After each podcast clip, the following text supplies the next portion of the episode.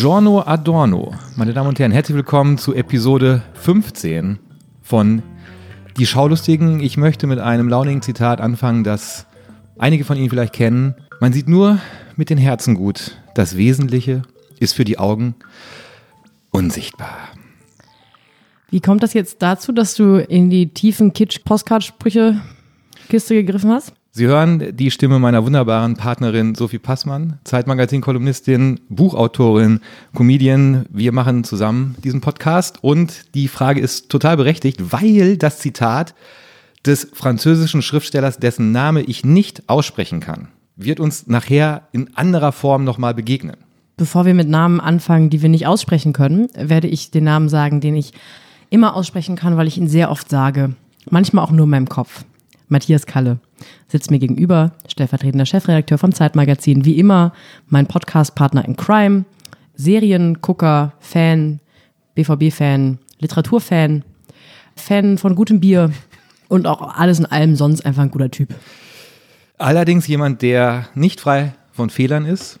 So habe ich zum Beispiel in der vergangenen Folge den Fehler gemacht und fälschlicherweise die großartige Schauspielerin Emma Thompson, Emma Thompson, Emma Thompson in die großartige Serie Fleabag platziert.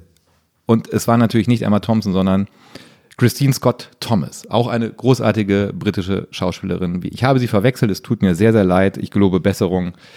Und glauben Sie nicht, dass wir hier Fehler absichtlich einbauen, damit Sie uns schreiben können an die schaulustigen.zeit.de. Aber es ist auch ein bisschen schön zu merken, dass sie noch leben und auch noch mit ein bisschen Herz zuhören. Das mag ich auch sehr gerne, aber trotzdem arbeiten wir tatsächlich an einem fehlerfreien Podcast. Das darf in Zukunft nicht mehr passieren. Na, wenn du das sagst. Ich habe heute schon wieder ein paar Fehler. Ich verwechsel heute ein paar Leute. Einfach for shits and giggles, wie der Franzose sagt. Wen man ja, wen viele jugendliche Fans immer verwechseln, sind ja Joko Winterscheid und Klaas Häufer Umlauf. Genau, das, das passiert den jungen Das Leuten passiert ganz den oft. ganz, sehr, sehr oft und mir wurde auch schon mal zugetragen, dass äh, einer von beiden immer gerne angesprochen wird von jugendlichen Fans mit so, ey, bist du Joko und Klaas? Und er dann sagt, ja, Welcher von beiden ist nochmal der mit dem erfolgreichen Magazin? das ist ja nicht so gut gelaufen. Das ist ja nicht so gut gelaufen wie Joko Winterscheid. Das, ja, man muss aber auch sagen, handwerklich sehr, sehr schlecht gemachte Magazin. Hatte JWD wurde oder wird zum Ende des Jahres eingestellt. Ich habe ein großes Glück mit JWD verbunden, Ach, weil ich die ersten Monate da Texte geschrieben habe. Und die fand ich auch gar nicht so schlecht. Aber vor allem, weil eine PR-Firma bis zum hat, Ende. wurden dir die Gags auch rausredigiert? Genau, genau wie du das bei meiner Kolumne im Zeitmagazin machst, hatte ich damals Ah. ähm, äh, die, den Chef da, der hat da auch dafür gesorgt, dass die möglichst gaglos Ja. sind, die Texte. Äh, mein vor allem großes Glück mit JWD war immer, dass es eine PR-Firma gab, ähm, die irgendwie bis zum Ende dachte, ich sei die Beauty-Redakteurin von JWD. Und deswegen habe ich regelmäßig Pressemitteilungen bekommen, was denn jetzt gerade so neu auf dem Haut Hautpflegemarkt passiert. Und ich habe jedes Mal geschrieben, das ist ganz lieb von euch, aber ich bin wirklich weder Redakteurin noch vor allem Beauty-Redakteurin Ja. bei JWD. Haben sie bis zum Ende nicht verstanden und irgendwann habe ich dann einfach auch Hautcreme geschickt bekommen. War der Beauty-Redakteur nicht Joko Winterscheid? Ich glaub, der, der war hat doch ja eigentlich, alles der hat gemacht. alles gemacht, Ja. oder? Der hat, der war Chefredakteur, der war Korrekturleser, der hat's layoutet, Absolut. Fotos. Hat alles gemacht. Außer die Fotos, die waren natürlich von dem fantastischen Paul Ripke. Paul Ripke. Paul wie? Paul Ripke? Ja. Ich kenne ihn nicht, wir arbeiten mit diesem Mann nicht zusammen. Schade. Zu teuer. Den können wir uns nicht leisten. Paul Ripke ist doch auch derjenige, der äh, die großartigen äh, Fotokategorien hat. People und Girls. Was ich, Ist das so? Ja, das ist ganz People und auf, Girls. Auf Instagram hat er so sortiert, in seinem Instagram-Fotofeed, da sind dann People, das sind halt Männer. Ja. Und Girls sind halt nackte Ja. Weiber in ja. Pools. Ja. Ganz, ganz stark. Ist, glaube ich, der Haus- und Hoffotograf der deutschen Fußballnationalmannschaft der Männer, die ja auch sehr, sehr erfolgreich gerade ist. Läuft sehr gut bei denen, oder? Ja, läuft sehr gut, ähnlich wie bei Joko Winterscheid. Aber Wir reden ja eigentlich gar nicht über Joko, sondern über Klaas. bei dem läuft es richtig, richtig gut. Der mein kriegt Gott. nämlich eine neue Serie ab Ende Oktober bei Join, unserem neuen Lieblingsplattförmchen, wo es tolle Serien gibt, unter anderem Jerks zu sehen. und, die Läusemama. Und die Läusemama ist ja unsere Lieblingsserie Absolut. nach Fleabag. Eigentlich Fleabag und Läusemama sind ja das, also Läusemama deutsches Fleabag. Entschuldigung, mir ist der Stift gerade runtergefallen. Ich muss mich bücken. Währenddessen, während äh, Matthias äh, gerade ähm, sich sehr geräuschfrei bückt, ich glaube, wir müssen jetzt renovieren im Zeitmagazin-Redaktionshaus. ich bin wieder. Während du dich gebückt hast, wollte ich eigentlich anfangen zu erzählen, dass Klaas ab Ende Oktober eine Serie, eine Serie mit bisher erstmal zehn Episoden bekommt mit dem Namen Check Check. Ja. Ich finde es gut, wenn deutsche Serien griffige Namen haben. Ja. Wo man sofort, wo sich sofort Bilder aufmachen und man sofort weiß, ach, es geht um. Genau, es Ja. geht um einen mm, jungen Mann, der statt seinen Hipster-Startup-Traum in Berlin zu auszuleben, zieht er zurück in die Heimat, ich glaube, weil sein Vater stirbt. Und da muss er sich einen Job suchen. Und dieser Job ist an einem Security Checkpoint in einem Flughafen. Und da passiert, ich nehme mal an, einiges Kurioses. Ich gehe mal davon aus, dass da, dass da funny Sachen passieren. Das liegt auch daran, weil die Serie geschrieben hat Ralf Fußmann, der ja The Office erfunden hat. Genau, richtig. Und, das ähm, ja die Vorlage war für, nee, Für, Moment, äh, Stromberg, ja, andersrum. Ich komme da auch durcheinander. Aber er hat's geschrieben und das wird super. Der ist Head-Autor.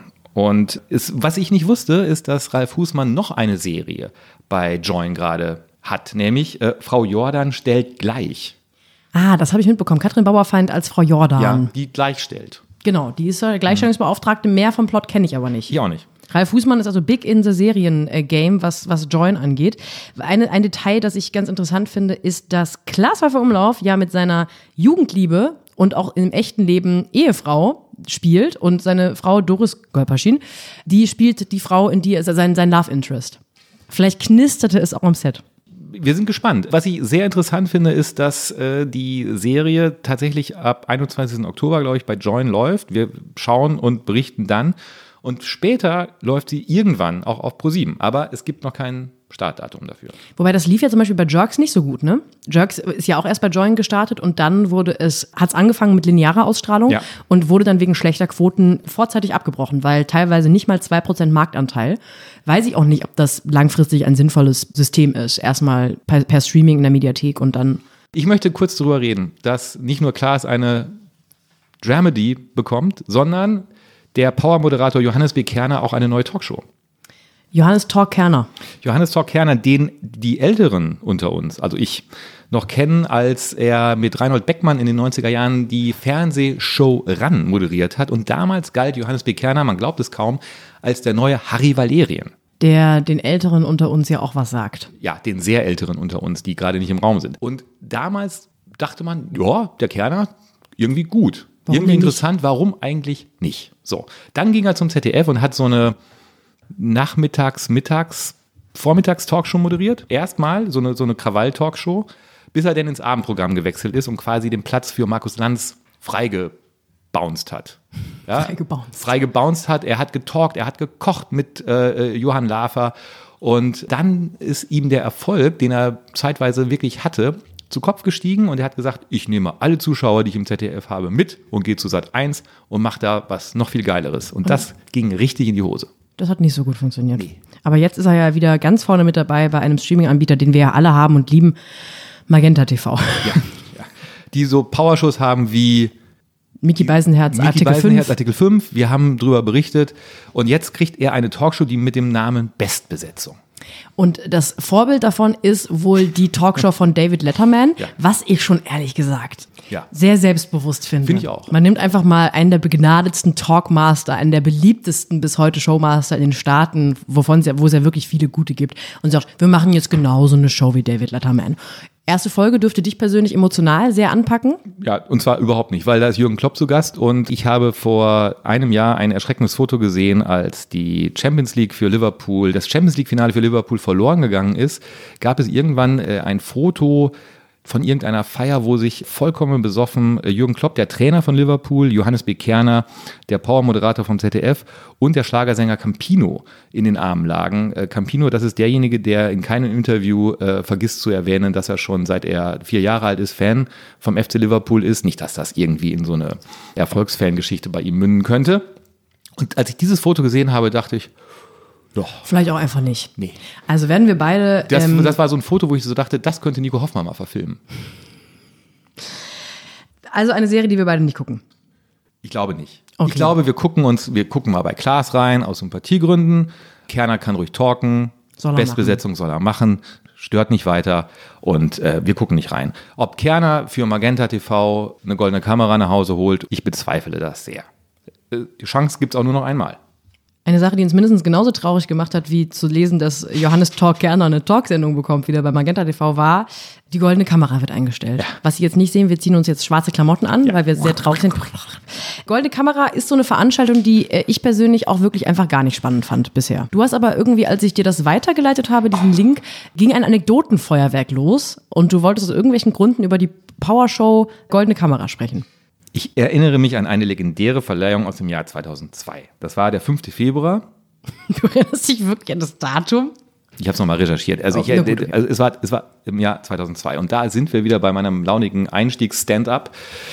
Es gab eine goldene Kamera für den italienischen Sänger Tenor Andrea Bocelli. Andrea Bocelli wurde in Deutschland berühmt, weil er für den damals noch viel berühmteren Boxer Henry Maske die Einlaufmusik gesungen hat. Und Andrea Bocelli kam, bekam 2002 die Goldene Kamera für die Kategorie Music and Entertainment. Mhm. Henry Maske durfte die Laudatio vortragen. Und jetzt muss man dazu sagen, dass äh, Andrea Bocelli blind ist. Und Henry Maske, irgendjemand, ich weiß nicht wer, hat Henry Maske einen Text geschrieben, wo das Zitat, was wir eingangs erwähnt haben, man sieht nur mit den Herzen gut, das Wesentliche ist für die Augen unsichtbar.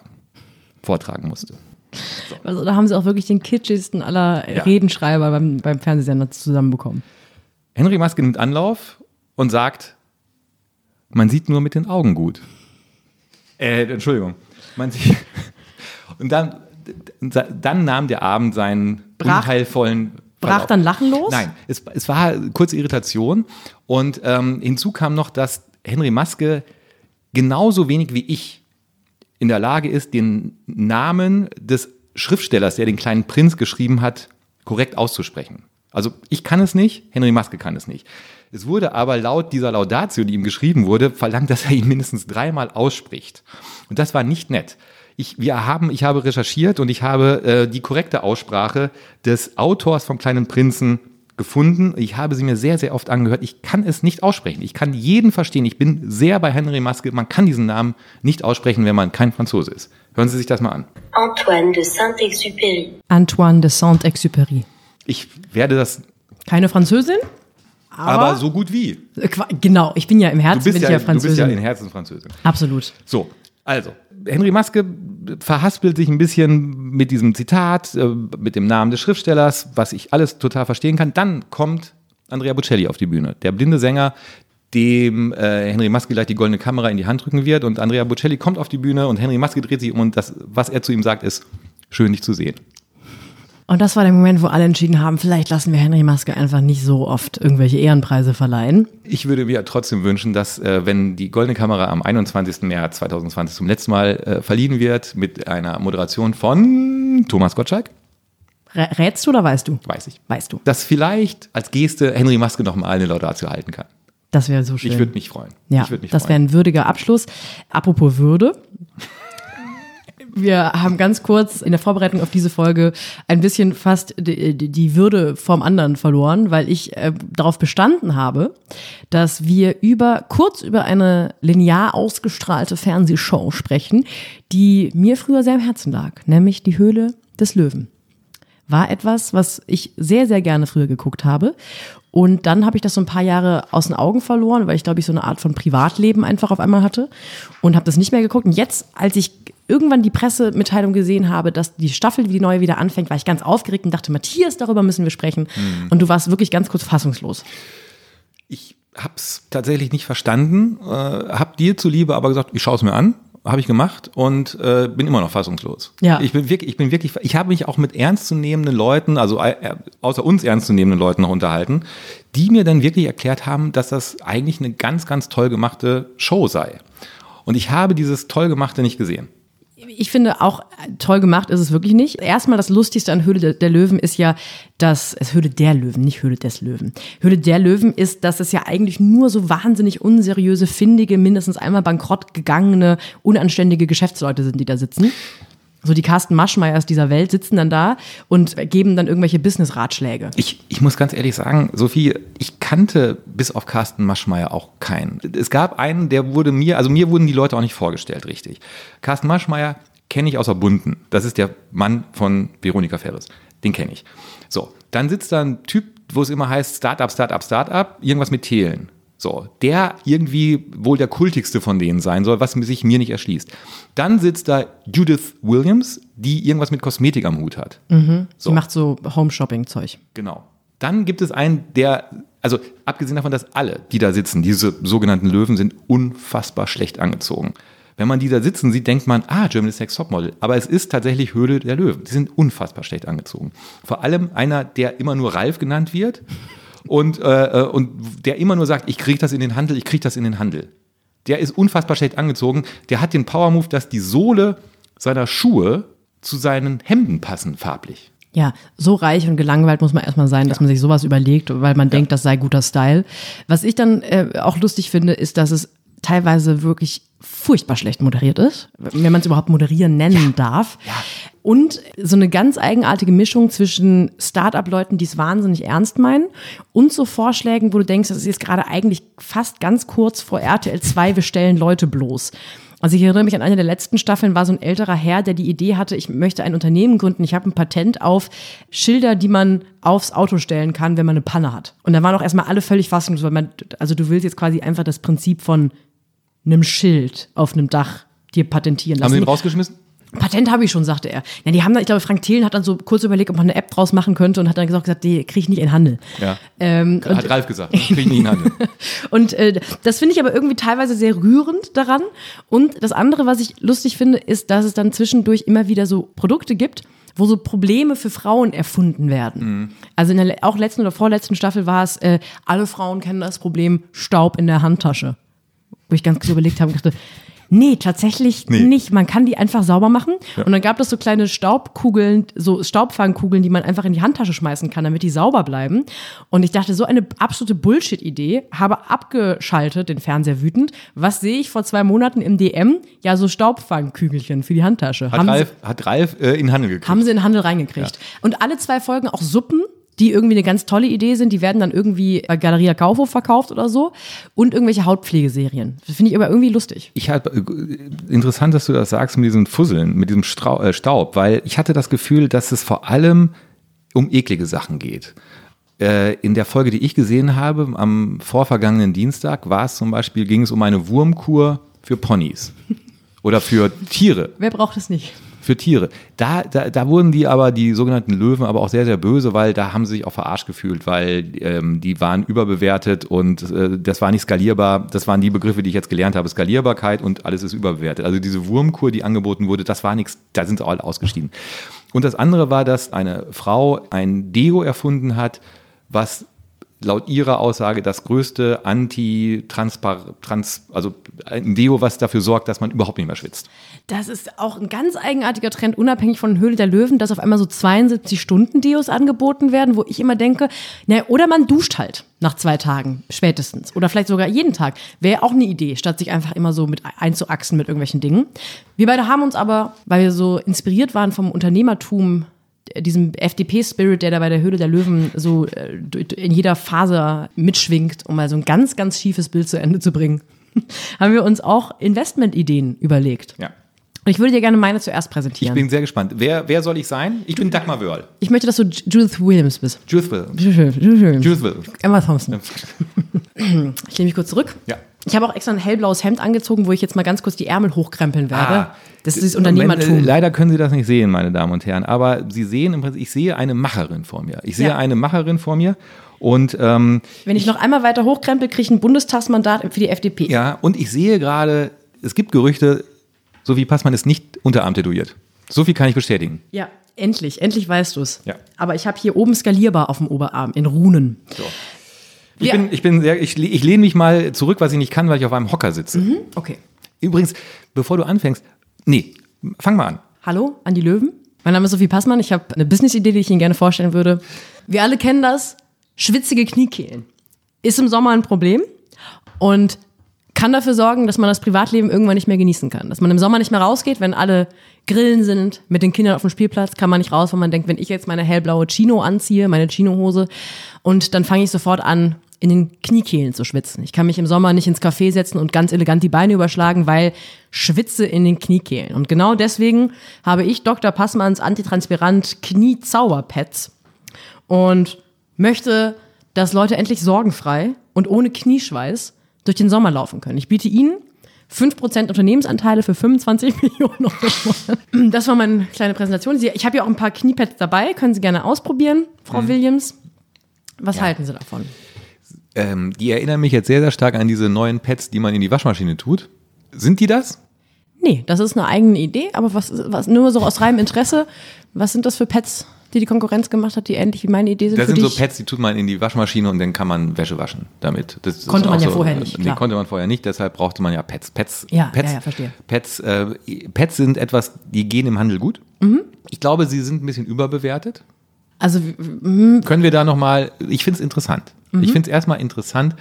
Ich sehe es noch nicht ganz skalierbar. wa- was würden Sie denn vorschlagen? Ich würde sagen, ich gebe Ihnen 100 Euro für 50 Prozent. Und Sie unterstützen mich bei der App-Entwicklung dann auch, Thelen? Herr Thelen ist rausgegangen. weil er sich schämt für seine Knieschwitze. Das kann gut sein, aber Ich würde sagen, Frau Williams, äh, ich habe mich ja mit meinen Businesspartnern noch mal ganz kurz in Berlin-Mitte besprochen. Äh, Wir, wir sagen ja. Ja. Wir gehen den Deal ein. liebe Grüße an Joko Winterscheid. Ich freue mich sehr, dass wir das zusammen wuppen können. Ja, das ist im Grunde genommen schon die beste Idee, die ich jemals gehört habe bei Höhle der Löwen. Besser deine? als be besser als äh, Wurmkur. Ich habe eine ich habe eine sehr sehr praktische Idee. Ich möchte das gar nicht so pitchen wie du, weil ich das nicht kann. Meine Idee wäre, dass ich den Leuten, die da sitzen, vorschlagen würde, dass wir ähm, die Stühle alle gleich wären, auf denen die Leute sitzen, weil wenn man sich das also jeder sitzt auf einem anderen Stuhl. Und das hat mich wahnsinnig gemacht, als ich es gesehen habe. Der Carsten Maschmeyer sitzt in so einem Goldenen Thron? würde er gerne, aber war zu teuer. Der sitzt in so einem englischen Clubsessel. So, ja. Und, und alle sitzen auf so anderen Stühlen, die anders geformt sind. Das macht mich wahnsinnig. Also ich, ich würde da, ich würde da als Zuschauer schon alleine sagen, könnt ihr da nicht irgendwie so ein, dass alle auf dem gleichen Modell sitzen. Ich mag das nicht, wie das aussieht. Und das ist, glaube ich, auch schwer für die Leute, die da vor denen pitchen, dass die Stühle alle so unterschiedlich sind. Ich mag das nicht. Ich würde denen vorschlagen, dass ihr mir Geld gebt. Ich fahre zu Ikea und kaufe fünf neue Stühle. Und 50% Unternehmensanteile für Wenn das skalierbar ist, skalierbar. Kann ich in den Handel bringen? ja, können sie in den Handel bringen, die Kann Stühle. ja. Können die ja auch bringen. Ja. Ikea kann die ja auch bringen. Ich würde die auch holen. Ja, dann, dann machen wir doch äh, 55 Prozent Ja? und wir kommen in, auf jeden Fall ins Geschäft. Okay, dann bin ich so in einer Stunde wieder da. Prima. Bis dann. Tschüss. Tschüss. Bis Denver. Ah, ja, Höhle der Löwen. Ich habe mir nur no- notiert, weil ich dir das ja, also dir zuliebe auch geguckt habe, was ich immer sehr unangenehm finde, wenn sich so Machertypen wie Ralf oder Thelen oder Maschmeyer sich die ganze Zeit High Fives geben. So, es werden in dieser Sendung mehr High Fives gegeben als bei Brooklyn 99 äh, in, in zwei Staffeln zusammen. Es ist wirklich sehr, sehr unangenehm. Äh, Männer über 50, die sich High Fives geben, geben sie diesen Menschen kein Geld. Dann hast du ja noch ein bisschen ein paar Jahre. High five. Hey, highest five ever. Ah. Mann, Mann, Mann. Also der Erfolg dieser Serien- Sendung erschließt sich mir nicht, aber das soll ja nichts heißen. Ich habe mich ja auch bei Modern Family bös vertan, wenn es nach einigen Zuhörerinnen und Zuhörern geht. Aber ja. de deine, deine aktuellen Verfehlungen, wenn wir die jetzt alle diskutieren, dann kommen wir ja zu nichts mehr. Und wir haben noch so viel auf der Liste heute. Ja. Vor allem haben wir äh, das neue Late-Night-Show-Spektakel natürlich geschaut. Luke Mocky Mockridge hat eine, eine, keine Late-Night-Show, eine Great-Night-Show, eine Great-Night-Show, immer freitags bei ProSieben ab jetzt. Ähm, und der große Start begann ja eigentlich schon vor Wochen mit einem kleinen Mediencoup, nämlich Luke Mockridge ist als für die Promo für seine Show in den Fernsehgarten gegangen, wir alle erinnern uns, und hat dann einen miserabel schlechten Stand-up gemacht, wurde dann von Kiwi im Live-Fernsehen gerügt. Und dann kam endlich in der Great Night Show die Aufklärung, was dahinter steckte. Hört, hört, Luke Mockridge hat diesen Stand-up nicht selber geschrieben, nein, er hat ihn von Kindern schreiben lassen und war deswegen der Meinung, dass sich das am Ende humoristisch ausgeht. Ich habe sofort gedacht, als ich diese Auflösung, die Kinder waren dann auch in der Show und dann durften die erzählen und, und ich habe festgestellt, erstmal, wow, diese fünf, elfjährigen sind lustiger als Luke Mockridge. Also jeder Lacher ging eigentlich an die Kids. Und ich hab, bin mir auch gar nicht sicher, ob wenn man so, wenn man so humoristische Wertigkeit, ob Rentner gegen Kinder gewinnen oder andersrum. Also wenn man, wenn man einen Sonntag armen Rentnern, die für uns an der Front standen, wenn man denen den Fernsehgarten wegnimmt, ich glaube nicht, dass man am Ende sagt, naja, okay, aber es war ja von Kindern geschrieben. Ich glaube, es ging sich nicht ganz aus, um ehrlich zu sein. Also Kinder bezahlen, um Arbeit zu machen, Spitzenidee von Luke Mockridge. Wie fandst du's? Ja, ich fand die Idee gut äh, und weil ich am Freitag leider keine Lust hatte, habe ich Kindern Geld gegeben, damit sie sich die Great, die Great Night Show anschauen für mich und ich ähm, kann die Notizen vorlesen. Du hast dir wirklich nicht selber geschaut? Nö. Ich habe, wie gesagt, ich habe aber ähm, Sophie ist Matthias mein, Kalle hat gerade hat einen Zettel in Kinderschrift, wo drauf steht Great Night Show Luke. Ja. Und drunter steht Ende. Ja, Das ist nicht dein Ernst. doch. Ich konnte nicht. Ich konnte nicht und ich habe, aber ich habe das Kind auch gut bezahlt. Ja, dann äh, lies gerne vor, was das Kind. Die Überschrift ist Great Night Show Luke. Am Anfang haben sie über Lukes Auftritt im ZDF Fernsehgarten gesprochen. Und zwar hat er Kinder gefragt nach Witzen und was er noch so machen kann. Dann hat er auch noch mit Kindern einen Polizeiantrag ausgefüllt. Das große Promi-Formulare ausfüllen. Dann kam auch noch so ein Sänger aus Schottland, der ein Lied alleine, dann mit Luke zusammen, das war ganz okay. Darf ich da einhängen, ha- haken? Oder möchtest du das erstmal. Dann habe ich was anderes geschaut. Nicht mal das Kind, das du bezahlt hast, hat es geschafft, Luke Mockridge Show fertig zu gucken? Und dann, als ich wieder angemacht habe, waren David Hasselhoff und irgendeine andere Frau, die haben ein Musical über die DDR gesungen. Sie haben ein paar Lieder umgewandelt und dann kam auch noch Luke und sie haben gesungen, das war das Ende. Also ich finde, es ist eine filmkritisch sehr dichte Analyse. Kritische Untertöne dabei. Die Frau war Nora Tschirner, die für mich das absolute Highlight der Folge war. Okay. Nora Tschirner ist einfach der Traumgast. Es- Also es gab eine Situation, das hat das Kind jetzt leider nicht aufgeschrieben. Hättest du mitbekommen, wenn du an dem Freitag nicht, äh, weiß ich nicht, wieder Bier trinken bei den Jungs gewesen wärst. Ich musste mal gerade den Stuhl hier verstellen. Das hat ein komisches Geräusch gemacht. Ja, sehr komisch, das ist, ja. Sorry, sorry, sorry. Ähm, Nora Tschirner hat ja einen neuen Film, Gut gegen Nordwind, glaube ich, nach einer Romanvorlage. Und die war da für Promo da. Und Luke Mockridge hat allen Ernstes den Titel des Films nicht gewusst. Und sagte dann, wir gucken mal einen Trailer, wie heißt es nochmal? Und dann sagte er, ah, ähm, habe ich nicht aufgeschrieben bekommen. Wo ich dachte, Alter, das ist jetzt wirklich gerade wirklich borderline unprofessionell. Und Nora Tschirner, bester Gast der Welt, sagte, also hat er einfach einen Witz draus gemacht, und hat das sehr reizend aufgefangen und meinte, ja, merkst du dir nicht mal mehr meine Filmnamen und so. Ganz toll, ich war ein bisschen verknallt in sie. Es war auch eine ganz süße Auflösung mit David Hasselhoff, weil sie nicht wusste, dass er kommt und die ist ein bisschen Fan von dem. Aber tatsächlich hat am wenigsten Lacher bei der neuen Great Night Show mit Luke Mockridge Luke Mockridge bekommen. ja. Also alle Gäste, Das kennt er ja vom Fernsehgarten. Das es war Fernsehgarten mal 1000 Ja. und sie haben auch den, den ganzen Stand-up-Teil nochmal gezeigt. Wo ich dachte, ein Stand-up wird nicht lustiger, wenn er schon einmal nicht lustig war, nur an einem anderen Sendeplatz. Das funktioniert einfach nicht. Wir kommen zu unserer absoluten Lieblingsrubrik. Immer noch. Immer noch. Serien für Kevin. Sie wissen, worum es geht. Kevin Kühnert hat mal gesagt, er schaut sich zur Entspannung in der Badewanne in aller Freundschaft die jungen Ärzte an. Äh, Eine Folge geht 48 Minuten. 48 Minuten sollte kein Mensch in der Badewanne liegen wegen Schrumpelhaut. Deshalb haben wir uns Gedanken gemacht mit Ihnen zusammen Serien für Kevin, die 20 Minuten lang sind. Diesmal Working Moms, eine Serie auf Netflix, die von Müttern, frischen Müttern mit Säuglingen handelt, die wieder zurück in den Beruf gehen. Ja. Das ist ziemlich selbsterklärend mit dem Titel Working Moms. Ja. Ich habe äh, drei Folgen geschafft. Ich auch. Ich glaube, weil wir uns auch auferlegt haben, dass wir mindestens drei Folgen gucken. Wir haben gesagt, wir haben im Vorfeld gesagt, wir gucken drei Folgen. Ich fand's nett. Ich fand's okay. Ich fand, ich habe komischerweise in der ersten Folge gar nicht gelacht, aber einmal geweint. Was für eine Comedy-Serie ein schlechter Schnitt ist. Vielleicht ist es Dramedy. Ja, es soll aber schon auch ein bisschen lustig sein, glaube ich. Ich fand, aber ich weiß ganz genau, die traurigen Szenen waren besser als die lustigen. Ich gebe dir vollkommen recht. Ja. Viel besser, äh, weil es auch ganz traurige Musik teilweise ist. Ja. Und es gibt eine Szene, wo die eine der Working Moms mit ihrem Säugling kurz vorm, vorm Job, bevor sie ins Büro geht, joggen geht. Und da ist auf einmal so ein Braunbär. Und diese Mutter, eigentlich soll das, glaube ich, eine lustige Szene sein, aber diese Mutter stellt sich natürlich vor den, vor den Kinderwagen und schreit diesen Bär an. Und das ist eine total rührend, traurig, schöne Szene, wo ich einfach ein bisschen geweint habe. Und ich habe aber nicht ein einziges Mal gelacht. Dieses ganze, was mich auch genervt hat an der Serie, die drei Protagonistinnen sind nicht wie die normalen Moms.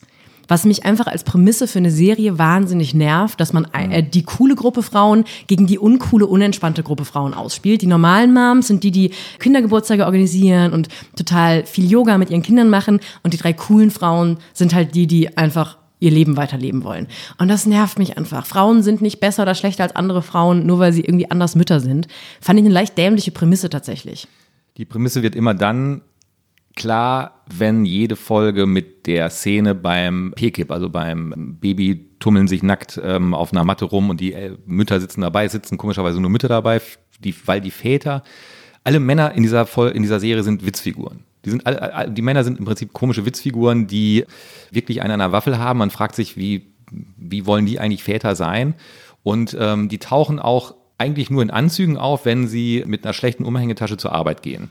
Dann tauchen Männer auf und alle haben auch so Bullshit-Jobs. Alle arbeiten irgendwie in so Jobs, die nicht richtig geil sind, habe ich das Gefühl. Der eine Psychotherapeut irgendwie. Ja, und dann Werbung, Marketing, bla bla bla. Also alles irgendwie so, man nimmt das nicht so ganz ernst. Ich mag es eigentlich auf so eine Art, weil ich auch finde, dass die Catherine Reitman, die, die sich das Ganze ausgedacht hat und die die Hauptrolle spielt, die will schon irgendwas erzählen und, und Catherine Reitman ist ähm, übrigens die Tochter von Ivan Reitman, der Typ, der 1984 Ghostbusters gedreht hat und äh, mit Dan Aykroyd und Bill Murray äh, so rumhing in den 80er Jahren und so ein bisschen der Comedy versucht hat zu revolutionieren im Kino. Und das Ganze spielt auch in Kanada. Und ähm, was man, finde ich, auch sieht tatsächlich, weil es alles so ein bisschen hübscher ist, als wenn es in, in Philadelphia oder in Chicago spielen würde. Aber so ganz warm geworden bin ich damit auch nicht. Und was ich auch so ein bisschen komisch finde, ist, dass äh, diese Serie ist sehr brustfixiert. Ja, viel Brüste. Viele Brüste. Viele Brüste und auch so, also äh, Sophie und ich wollen irgendwann mal so eine Kategorie machen, Serien, die Sie bitte nicht im Zug gucken sollten. Da kommen wir noch zu. Und, und das ist auch so etwas, weil auf einmal sieht man Brüste. Und auch, aus dem Nichts. und auch zu lange und auch nicht so richtig, es ist auch nicht klar, dass es gerade eine, eine komödiantische Szene ist. Ein bisschen eigenartig, ein bisschen eigenartig, aber es hat sich für mich trotzdem gelohnt, diese drei Folgen zu schauen, Mhm. weil ich mich wieder neu verliebt habe in einen äh, ganz tollen Song von Sia, die sowieso, finde ich, zumindest in Deutschland auf dem Popmarkt sehr unterschätzt ist, weil sie vor allem bekannt ist für so Smash-Hits mit David Guetta. Und sie hat ein ganz, ganz tolles Album mit dem großartigen Titel A Thousand Forms of Fear und hat da einen Song Fair Game und der lief in der ersten Folge kurz vor dieser Szene mit dem Bär, wo ich geplärt habe. Vielleicht habe ich deswegen geweint.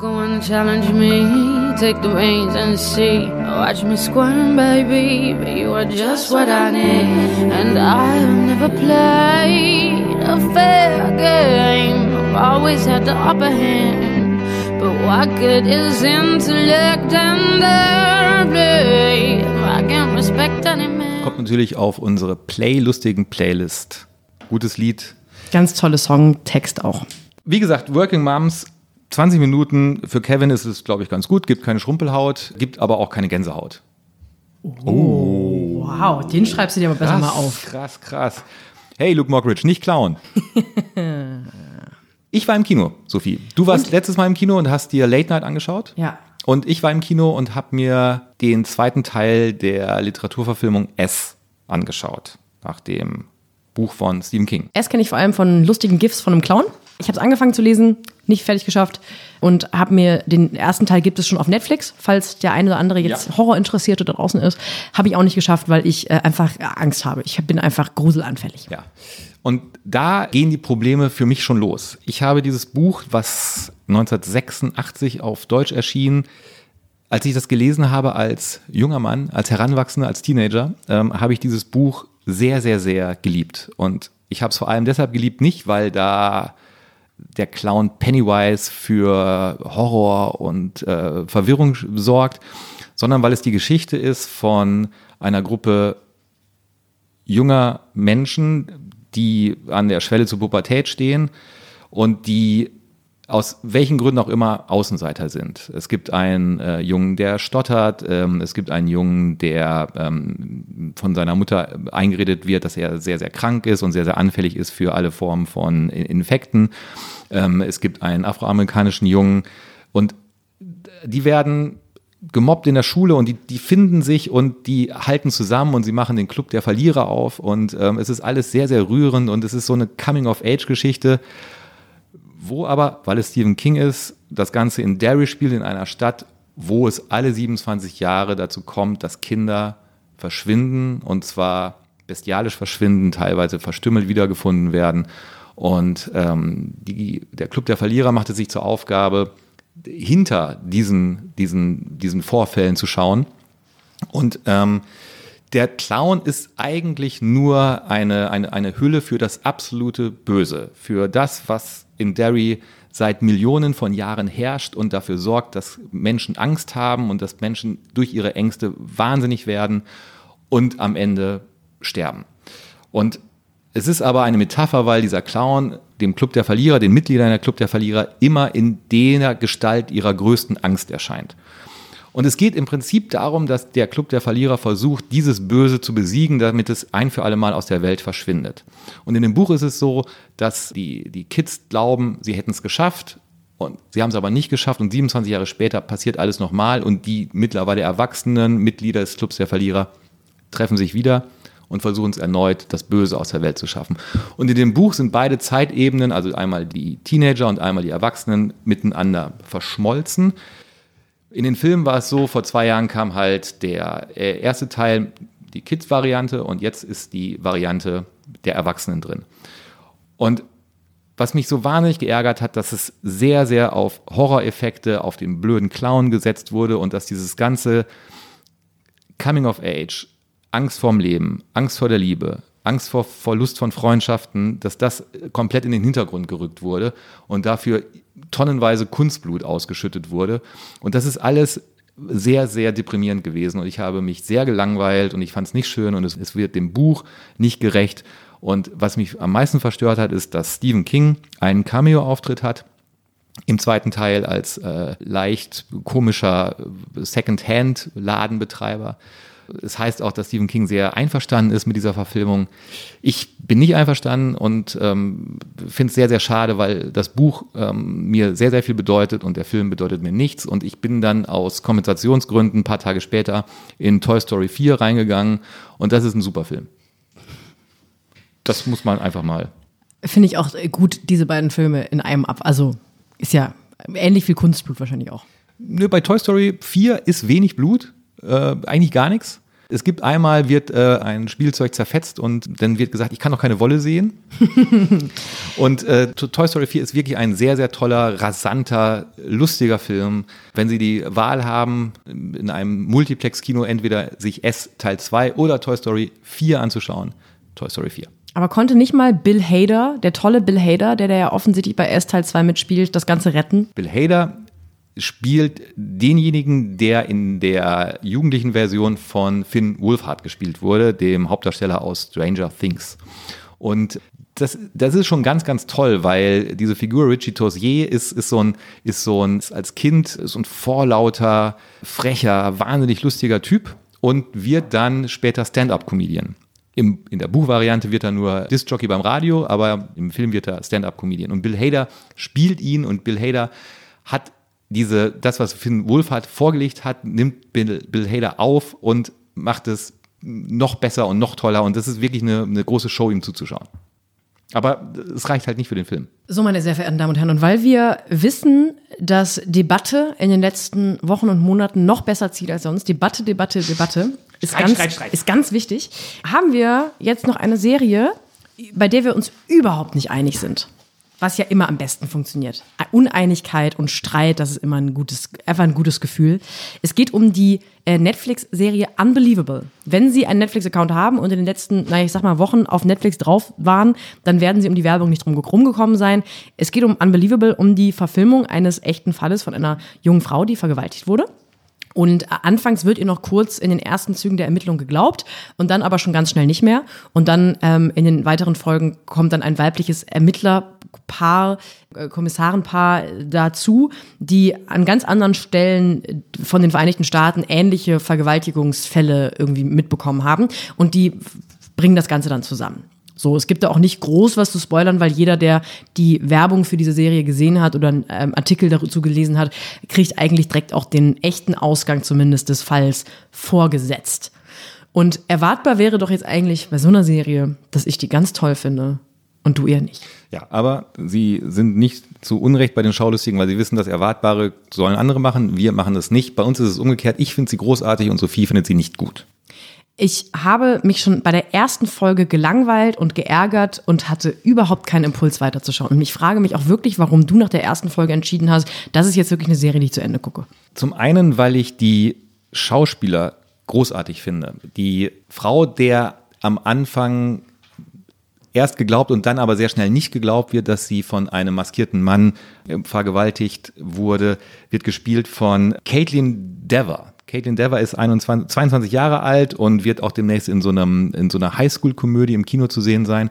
Und sie spielt diese Frau, die man der man selber als Zuschauer auch misstraut, weil die ist irgendwie, die ist so ein bisschen linkisch, die verstrickt sich auch tatsächlich in Widersprüche. Es gibt eine Szene, wo sie sagt, sie hat die Nummer äh, auf dem Handy mit den Zähnen gewählt, weil sie gefesselt war.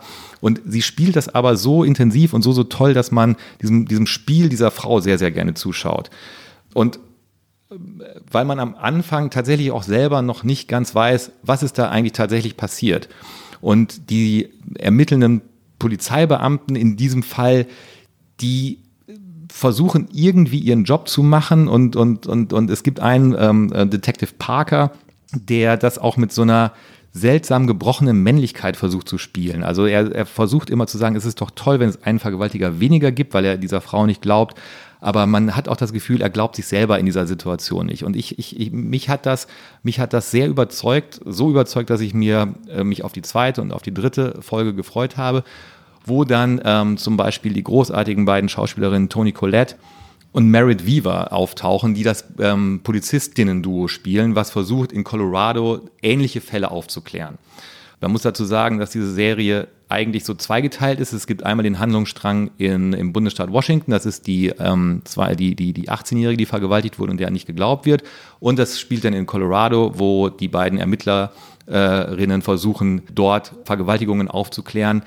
Und das Schwierige ist, dass es keine Datenbank gibt, wo man vergleichen kann, ein Täter ist ähnlich in einem anderen, in einer anderen Stadt oder in einem Bundesland schon mal so vorgegangen. Und das macht die Arbeit ein bisschen schwieriger. Und ich fand, obwohl du recht hast, dass man ungefähr weiß, wie es ausgeht, weil es auch ein wahrer Fall ist, der, der von einem Reporter aufgedeckt wurde, ist es doch dieses dokumentarische und dieses akribische Ermitteln, das fand ich sehr, sehr interessant, weil mich das auch teilweise ein bisschen an Mindhunter erinnert hat. Ich, ich habe das sehr, sehr gerne gelesen und, und, und wenn wir, wenn wir nochmal reingehen wollen, ich, ich fand auch ganz, es gibt ganz großartige Szenen, die mich sehr, sehr, sehr berührt haben. Also zum Beispiel in der zweiten äh, in der zweiten Folge, als äh, Merit Weaver bei dem einen Vergewaltigungsopfer ist, die gerade, wo gerade ermittelt wird, wo ihre Wohnung gerade untersucht wird. Und sie sitzen im Auto von Merit Weaver und, und Merit Weaver holt, ähm, um DNA-Proben zu nehmen, so ein Wattestäbchen raus. Und sie nimmt dieses Wattestäbchen und streicht dem Opfer über das Gesicht. Und das ist so eine große Trostszene und so eine tolle Idee, das so zu zeigen, weil ich da das Gefühl hatte, dass sich in der Bildsprache die Leute wirklich was überlegt haben und dieser, dieser Frau, die sonst nicht geglaubt wird und die sonst äh, wahrscheinlich auch nicht angefasst werden will, mit diesen komischen Wattestäbchen da gerade, sie schließt die Augen und sie fühlt sich in der Sekunde einmal kurz wohl. Und das fand ich, fand ich großartig. Wie ich eh finde, dass die Macherin der Serie große Szene im Auto haben. Also die wichtigsten Dialoge werden immer im Auto gesprochen, warum auch immer. Ja, also ich finde ehrlich gesagt, dass die Macherinnen von dieser Serie sich auf dem tragischen echten Fall ausgeruht haben. Ich finde es streberhaft inszeniert. Ich finde gerade die erste Folge erwartbar inszeniert. Ich finde, da ist auch keine einzige Szene, wo mal ein Fragezeichen bleibt, weil gerade dieses Zweifelhafte der Protagonistin, das ist so überinszeniert. Es ist von der aller, allerersten Szene mit dieser jungen Frau klar, bei der weiß man nicht so richtig. Und es ist so, finde ich, holzhammerhaft äh, inszeniert. Und was mich daran stört, ist, dass ich wirklich glaube, dass man insgeheim dachte, man muss es konservativ und sehr eindeutig in seiner Zweifelhaftigkeit inszenieren, damit nicht irgendwie am Ende der Vorwurf passieren könnte, man hätte der Frau zu sehr geglaubt oder man hätte ihr zu wenig geglaubt. Ich finde, das ist alles sehr, sehr offensichtlich unsicher gezeigt. Dann finde ich auch ehrlich gesagt die Protagonistin manchmal da, wo du sie absichtlich zweifelhaft fandest, fand ich sie eher unscheinbar und zwar unbewusst unscheinbar, ab, unabsichtlich unscheinbar. Und ich bin auch ehrlich gesagt ein bisschen, also ich bin jetzt natürlich beim Schauen auch davon ausgegangen, dass meine Annahme richtig ist, dass man sich ausgeruht hat auf diesem echten Fall. Und man kann ja mit einer Serie, wo man zeigt, dass äh, das Justizsystem bei Vergewaltigungsopfern versagt, nichts falsch machen mit der Prämisse, weil das muss ja jeder hören wollen, das muss ja jeder sehen wollen. Ich bin genervt davon, wenn man so ein wichtiges Thema dann eben so streberhaft, klinisch okay inszeniert. Und wir haben da zum Beispiel schon andere Fälle gehabt. Ich meine, ich erinnere dich sehr gerne an When They See Us. Völlig anderer Fall von Justizversagen, nämlich ein, ein Fall von Rassismus und vor allem ein ein größer aufgerollter Justizskandal. Aber der war eben an den richtigen Stellen ikonenhaft. Der hat sich getraut, Helden auszumachen. Der hat sich getraut, auch Anti-Helden auszumachen. Das war alles in allem mit einer ganz anderen Werf und Betroffenheit inszeniert. Und da finde ich Unbelievable, ehrlich gesagt, ein bisschen faul. Ich widerspreche dir ungern, aber ich widerspreche dir, weil ich die Heldinnen ganz klar in dem Ermittlerduo sehe, die sehr, sehr unterschiedlich gespielt werden und sehr, sehr unterschiedlich angelegt sind. Tony Collette ist so ein Lonesome Cowboy, der äh, eigentlich mit niemandem zusammenarbeiten will und Merit Weaver äh, spielt eine äh, sehr religiöse Mutter und Ehefrau, die äh, sehr, sehr still und auch ein bisschen jünger ist und, und in, in, in Toni Collette sowas wie eine Mentorin sieht, aber gemeinsam was sie gemeinsam eint, ist so eine Wut auf dieses System, nämlich dass systemisch eigentlich Vergewaltiger schützt. Es gibt zum Beispiel diese unfassbare Szene, wo jemand erklärt, es gibt ein Buch, eigentlich ein Polizeihandbuch, das im Darknet bestellt werden kann, wo genau beschrieben wird, wie man einen äh, Tatort von DNA säubert. Und das ist im Prinzip unter Vergewaltigerkreisen ein, ein sogenanntes Kultbuch. Das hat jeder, weil man damit arbeiten kann.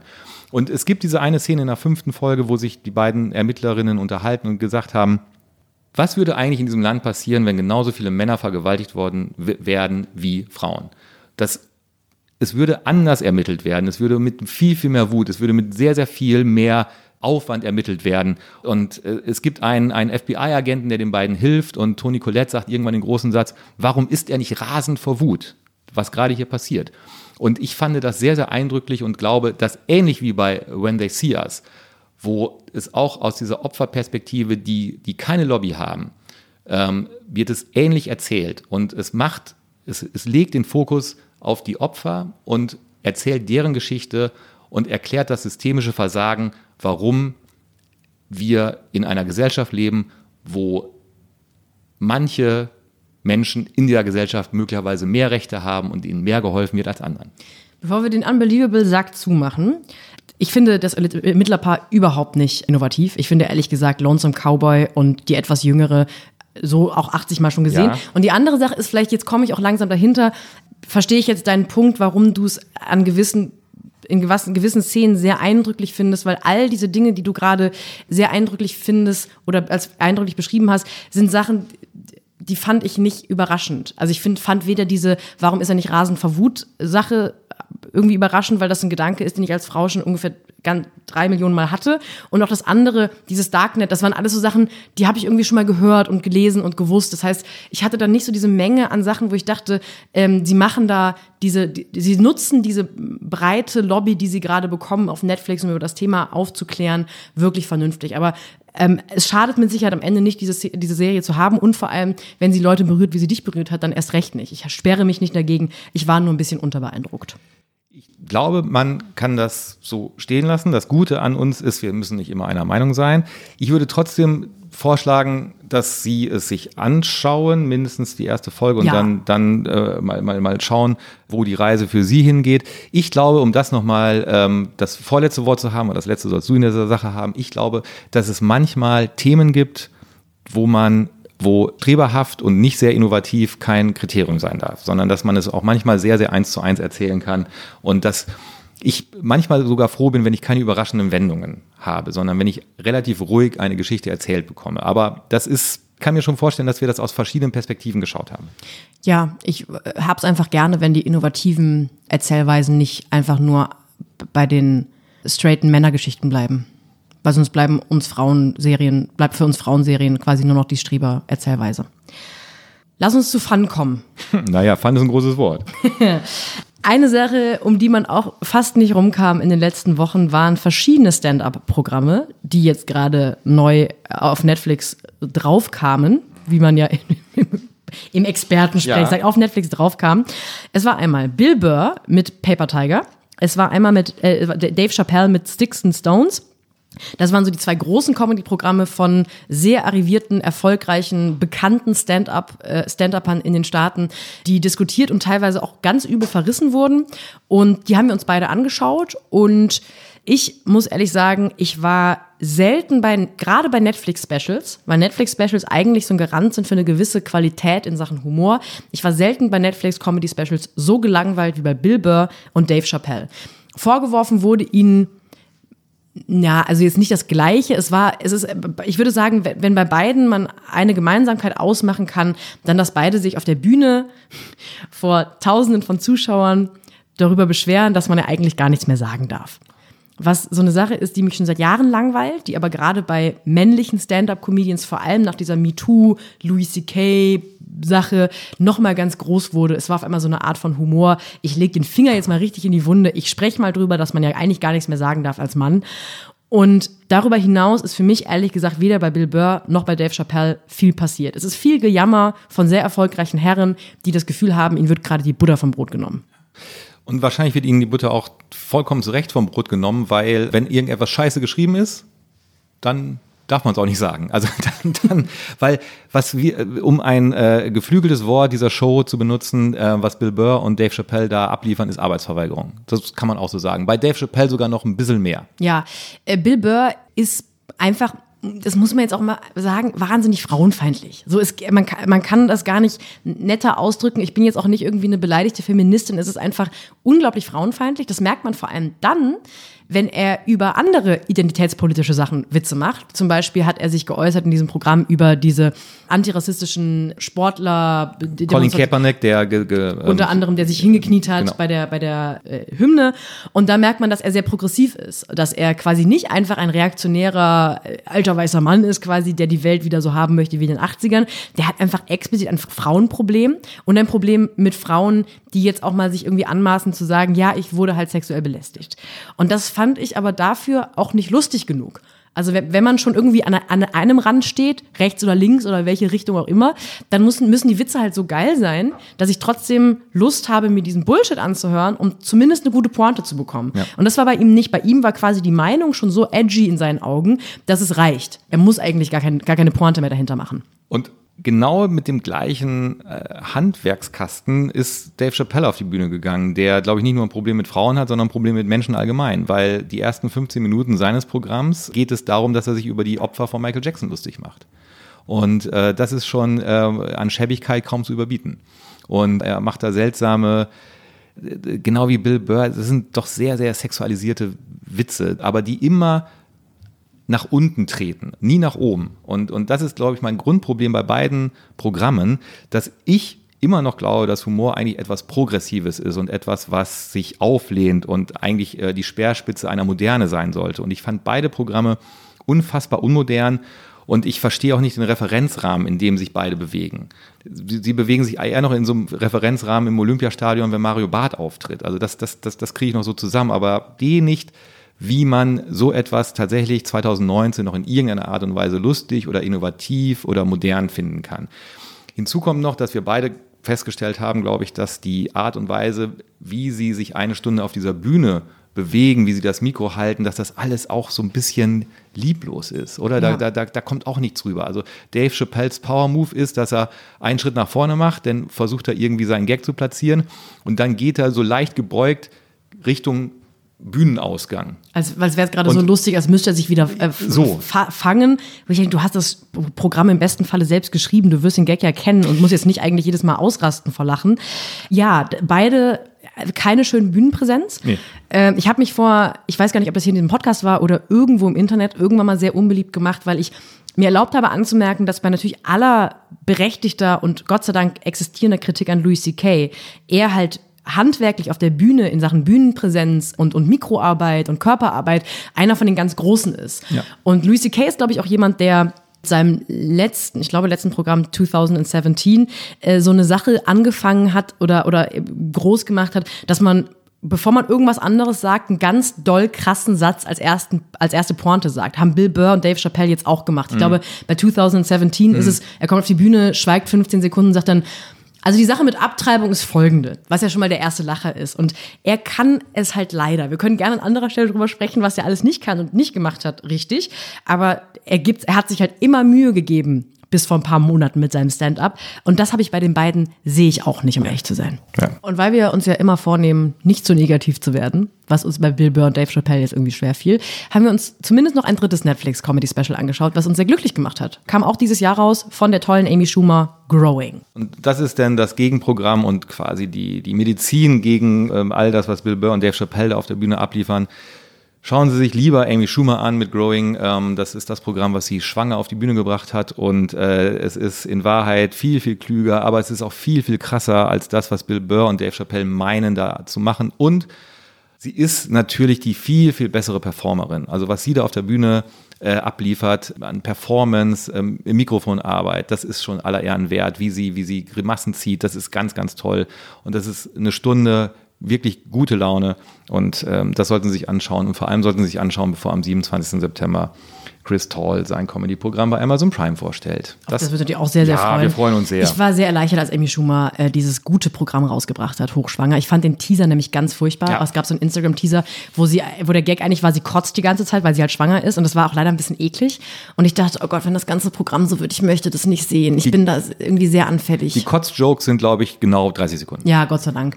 Und vor allem war ich auch froh, weil ihr Programm davor, das sogenannte Leather Special, auch bei Netflix, das sie in einem Ganzkörper-Lederanzug gemacht hat, das war leider ganz furchtbar. Ja. Es war so, sie hat eigentlich nur die ganze Zeit darüber gesprochen, wie sie, nachdem ihr Freund ihr auf die Brüste spritzt, sie ins Badezimmer läuft. Das war so eine Stunde ihr Programm. Mhm. Und ihre Idee war, jeder Comedian sollte ein Leather-Special haben, wo man über schmutzige Dinge spricht und Leder trägt. Und Ja. Gott sei Dank hat bisher kein Comedian ihr das nachgemacht. Und deswegen bin ich besonders froh, dass Growing so gut war. Vielleicht an dieser Stelle so Pads für die Kniekehlen, wenn man Leder trägt, die könnten wahre Wunder wirken. Vielleicht soll ich mal Amy Schumer einfach anrufen und ihr da so eine Business-Idee vorschlagen. Wir kommen jetzt zu meiner absoluten Lieblingsrubrik, nämlich Passmann spoilert. Heute Dirty Dancing. Baby und Johnny kommen am Ende doch noch zusammen. Wer hätte das gedacht? Ich wusste es nicht. Ich wusste es auch nicht. Muss ich mir das auch nicht mehr anschauen. Was für eine bunte Folge. Was ja, für eine ja, ja, bunte. Folge. Endlich mal wieder schöne Sachen gesehen, endlich mal wieder schlechte Sachen gesehen, endlich mal wieder Kinder bezahlt. Einfach ganz normale Woche bei uns. Mir hat es gut gefallen und ich, kleiner Teaser für Episode 16 in zwei Wochen. Ich könnte mir vorstellen, dass wir über die Netflix-Serie Der dunkle Kristall reden. Christ Kristall? Der dunkle Kristall. Nicht Kristall. Der dunkle Kristall. Darüber möchte ich sprechen mit dir. Na gut, wenn du das, wünsche möchtest, ich erfülle ich Und, dir diesen Wunsch natürlich. und über die neue Talkshow von Bernd Höcke sprechen wir dann auch. Mir hat wie immer einen großen Spaß gemacht. Mir auch. Möchtest du dich Ich möchte mich gebührend verabschieden von dir. Wenn Sie mögen, sehen wir uns nächsten Donnerstag wieder. Gleiche Stelle, gleiche Welle, 22.15 Uhr. Vielen Dank. Bis dahin. Schön mit Öl. bis Denver? San Francisco.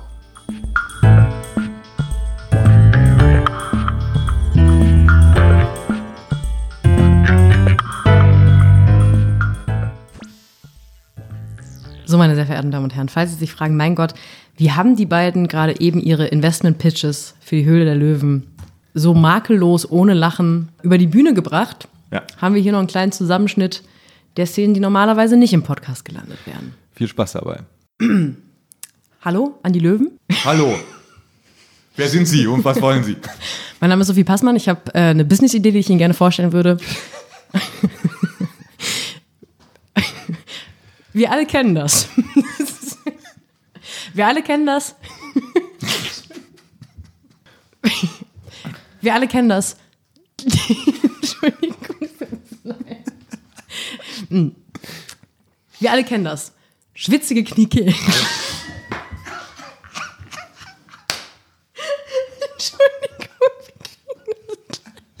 Okay, ich, bin, ich, Ja. ich höre Ihnen zu, Frau Passmann. Wir alle kennen das.